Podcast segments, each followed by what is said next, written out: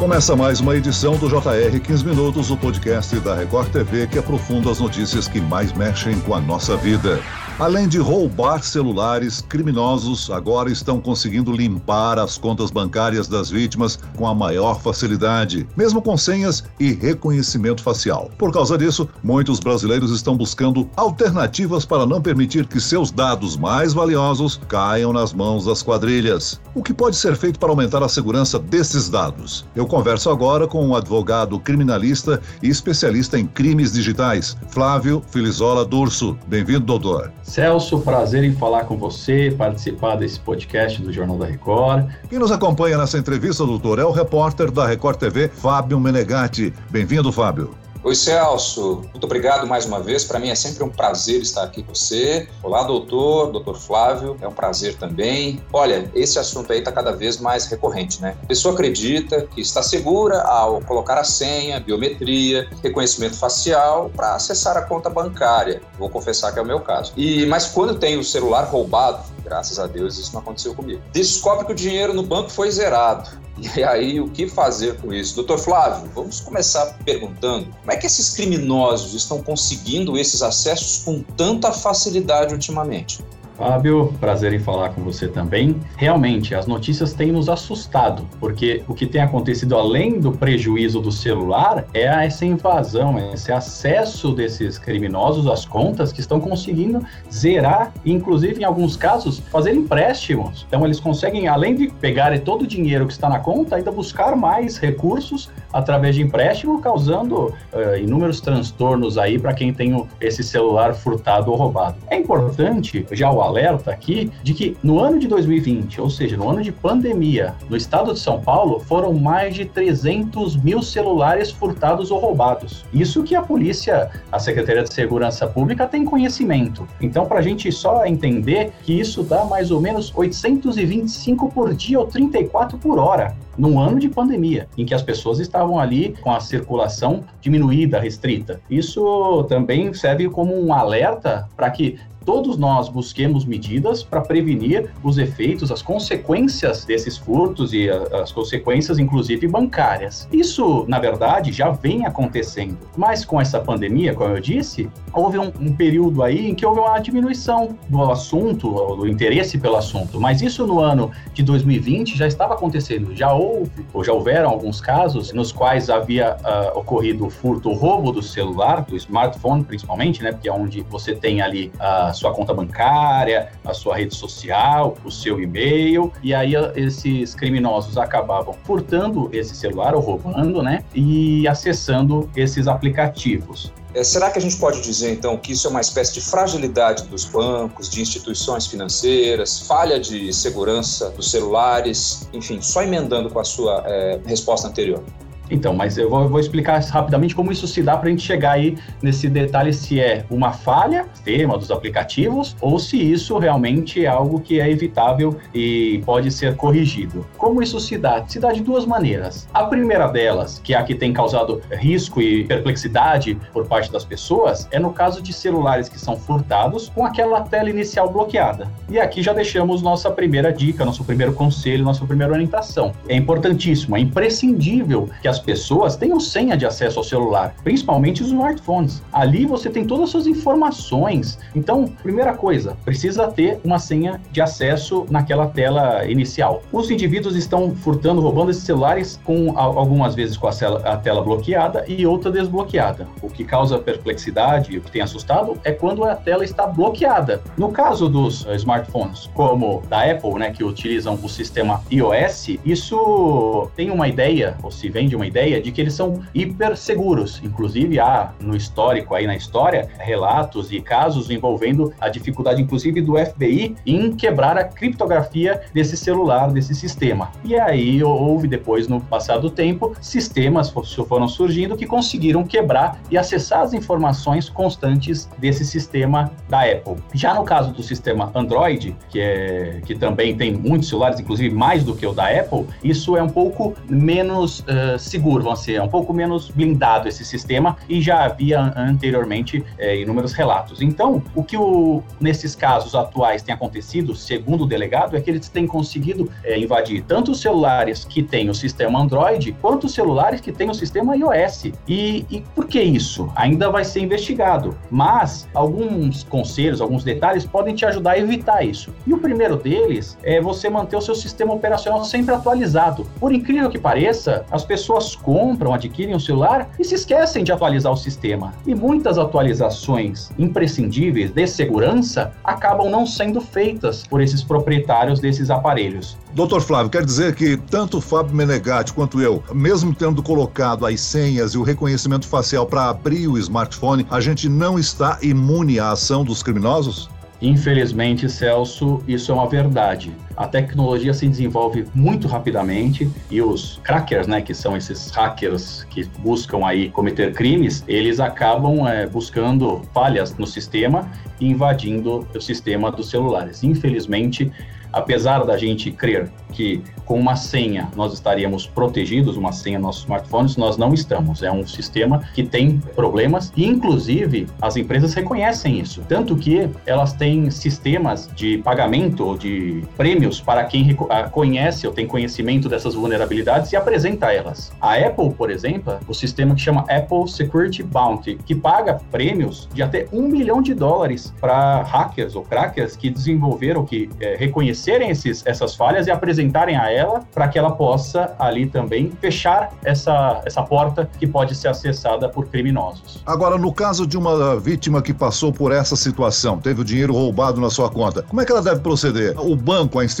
financeira é obrigada a arcar com prejuízo ou o dinheiro é perdido? Então, esse é um grande problema, porque o que tem acontecido? Os bancos têm se colocado como vítimas. Dizem que os sistemas, os aplicativos deles são é, absolutamente seguros e que Nesses casos, foi a vítima que acabou fornecendo a senha, porque a única forma de se acessar uma instituição bancária através do aplicativo é através da senha individual da pessoa. Uma dica, então, para isso é as pessoas não armazenarem senhas, por exemplo, em bloco de nota no celular. Não dá para a pessoa ter suas senhas todas salvas dentro do celular, porque no caso de uma invasão a esse celular, como nós falamos, o criminoso terá acesso a todas as suas senhas. Outro caso que também tem ocorrido e que a gente às vezes não se atenta é o fato de nós estarmos usando algum aplicativo e durante esse uso ter esse celular furtado ou roubado. Nesse caso específico, o criminoso vai levar o celular aberto, desbloqueado, e com isso vai ter acesso ali a todas as suas informações, suas imagens, suas fotos, seus e-mails e tudo. É assustador, porque quando nós falamos nessa questão do desvio do furto de valores é, nos bancos, isso é só uma ponta de um, de um iceberg, porque a quantidade de problemas, de consequências que podem haver desse furto ou roubo desse smartphone são gigantescas, inclusive até depois uma extorsão, o uso desse aplicativo de mensagens para aplicar outros golpes de estelionato, por exemplo, extorsão para que não se, se divulgue alguma foto comprometedora. Então, é um problema gigantesco. Por isso que precisa haver por parte das pessoas muito cuidado, muito muita cautela. O ideal é não utilizar o celular é, em vias públicas principalmente em grandes vias públicas. É, seria por causa então dessas situações que tem gente que está deixando, por exemplo, o aplicativo do banco num outro celular, às vezes mais velho, e acaba deixando isso em casa. O senhor acha que é uma medida radical ou pode ser um caminho? Ou até mesmo colocar no computador, no seu PC, deixar lá quietinho e na rua é, ficar sem nada disso? Vale a pena? Fábio, é uma excelente pergunta. Cabe a cada um entender a sua situação e medir uh, o quanto isso irá lhe prejudicar ou lhe favorecer.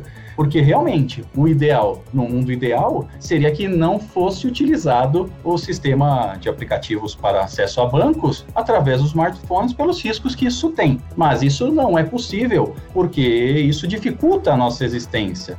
É como eu disse no início, as tecnologias vêm para nos auxiliar, mas aí com a, o avanço da tecnologia também aparecem ou surgem novos riscos. Então, se a pessoa puder ter alternativas como utilizar um celular exclusivamente para isso e deixar esse celular em casa casa, ou levar e, e ter mais zelo com ele, isso pode ser sim uma alternativa. Vai caber a cada um entender se isso é possível, é viável, ou se isso vai se tornar um transtorno maior ainda em sua vida. Doutor Flávio, a polícia já tem informações suficientes para entender quais são as técnicas que esses criminosos usam? É como eu falei, a, a polícia está investigando para entender o, esses, como está sendo feito esse desbloqueio desses celulares, porque isso, como eu disse, existe, sabemos, mas saber que tem esses crackers, esses hackers, que tem esse conhecimento específico e essa tecnologia disponível para fazer isso em aparelhos aqui no Brasil, isso assusta, porque nós, não podemos esquecer que essas empresas são mundiais. Então, o, o iOS, o sistema da Apple, o Android, são sistemas utilizados no mundo inteiro. Então, quando falamos em segurança, não estamos falando na segurança apenas dos usuários brasileiros, mas sim dos usuários do mundo inteiro. Então, mais um motivo para essas empresas investirem em tecnologia, investirem no conhecimento dos seus técnicos para que essas brechas sejam fechadas, a evitar que os seus usuários tenham prejuízo, inclusive sob pena de, de eventual responsabilidade delas também, se amanhã isso for caracterizado. Eu mesmo, no ano passado, eu entrei nesse sistema, esse da Apple, Security Bound, e mandei essa informação, falando que o sistema da Apple, em, em tese, ele é seguro, mas tinha uma vulnerabilidade muito grande se o indivíduo levasse esse celular desbloqueado e que devia haver por parte dela uma forma de proteger os seus clientes. E até sugerir, como exemplo, você pode colocar a recomendação, né? Que toda vez que o aplicativo for aberto, ele pede ou seu sua digital, o reconhecimento biométrico, ou o reconhecimento facial. E com isso, se o, se o seu celular for levado desbloqueado, diminuirá os problemas. Sugeri também, por exemplo, que fosse feito, nos casos desses celulares que têm reconhecimento facial, fosse disponibilizado uma, uma forma de controle, ou seja, a cada período de tempo que a pessoa é, optasse, então a cada 5, 10, 15 minutos, iria o celular automaticamente fazer o reconhecimento facial. E se não reconhecesse, ele automaticamente bloquearia o sistema. Porque veja que situação preocupante. O indivíduo pega o celular da vítima, leva desbloqueado. Se ele colocar numa tomada e ficar carregando aquele celular, ele vai poder mexer nesse celular por um tempo indistinto, acessar todas as informações que estão lá. E são muitas informações. É, outra coisa, os sistemas de, de recuperação de senha geralmente são através de e-mail, de SMS.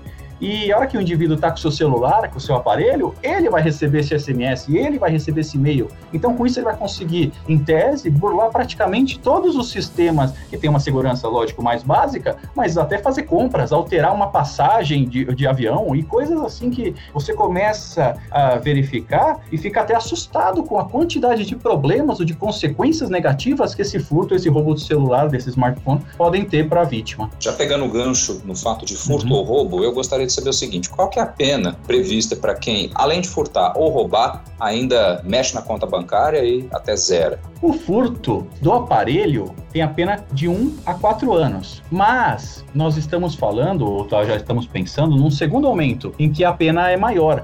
Porque quando há o furto do dinheiro da conta, né, desse furto bancário, aí teve uma lei nova, agora, recente, de maio de 2021, que aumentou esta pena para 4 a 8 anos de reclusão, que é uma pena alta. Então é interessante também que as pessoas busquem as autoridades policiais, façam boletim de ocorrência, comuniquem a ocorrência do crime para que seja possível a investigação e a constatação né, da, do que está ocorrendo e a investigação e a punição dessas pessoas. Porque se não houver por parte das vítimas a busca da justiça ou pela justiça, esses indivíduos não serão presos. E como são quadrilhas que são organizadas, tem é, principalmente pessoas que andam de bicicleta e acabam é, dando tapa, que eles falam, né, e levando o celular, é, da pessoa enquanto ela mexe na rua, é, se não for feito um, esse, essa, esse boletim de ocorrência, as autoridades não terão conhecimento de que aquela região está tendo aquele é, tipo de furto ou de roubo. Talvez seja necessário, então, que instituições financeiras apostem mais em empresas de tecnologia, né? E a gente tenha que, digamos assim, estabelecer senhas em nível maior ao acessar a conta bancária. Não é isso, doutor? Sem dúvida, Celso. É um grande desafio a todos. Nós estamos, conforme a tecnologia vai se desenvolvendo, nós vamos também criando formas de proteção e nós tivemos isso com sistemas de computador os, os hackers que invadiam os computadores e faziam tudo. E, a, e as empresas de segurança, o que fizeram? Passaram a contratar essas pessoas para trabalhar e criar formas de proteger o sistema. E é da mesma forma, agora nós precisamos desses técnicos, esses conhecedores do assunto, que eles venham para as empresas, que as empresas investam nisso, para que também criem formas de, de blindar esses aplicativos, principalmente bancários, que envolvem aí quantias, também preservar as pessoas. Então precisa ainda o sistema também entendendo esse modus operandi do criminoso, ou do crime como um todo, para ir tentando fechar essas lacunas que ainda existem, que são normais de uma nova tecnologia. Muito bem, nós chegamos ao fim desta edição do 15 Minutos. Eu agradeço a participação e as informações do advogado criminalista Dr. Flávio Filizola Durso. Obrigado, doutor. Obrigado, Celso. Obrigado, Fábio, pela oportunidade. Eu agradeço também a presença do repórter da Record TV, Fábio Menegatti. Fábio. Valeu, Celso. Muito obrigado, doutor. E eu confesso que eu fiquei preocupado com essa conversa, viu? Vou tomar alguma atitude. Valeu. Mesmo digo eu. Esse podcast contou com a produção de Homero Augusto e dos estagiários David Bezerra e Larissa Silva. Sonoplastia de Pedro Angeli. Coordenação de conteúdo, Camila Moraes, Edivaldo Nunes e Luciana Bergamo. Direção de conteúdo, Tiago Contreira. Vice-presidente de jornalismo, Antônio Guerreiro. E eu, Celso Freitas, te aguardo no próximo episódio. Até amanhã.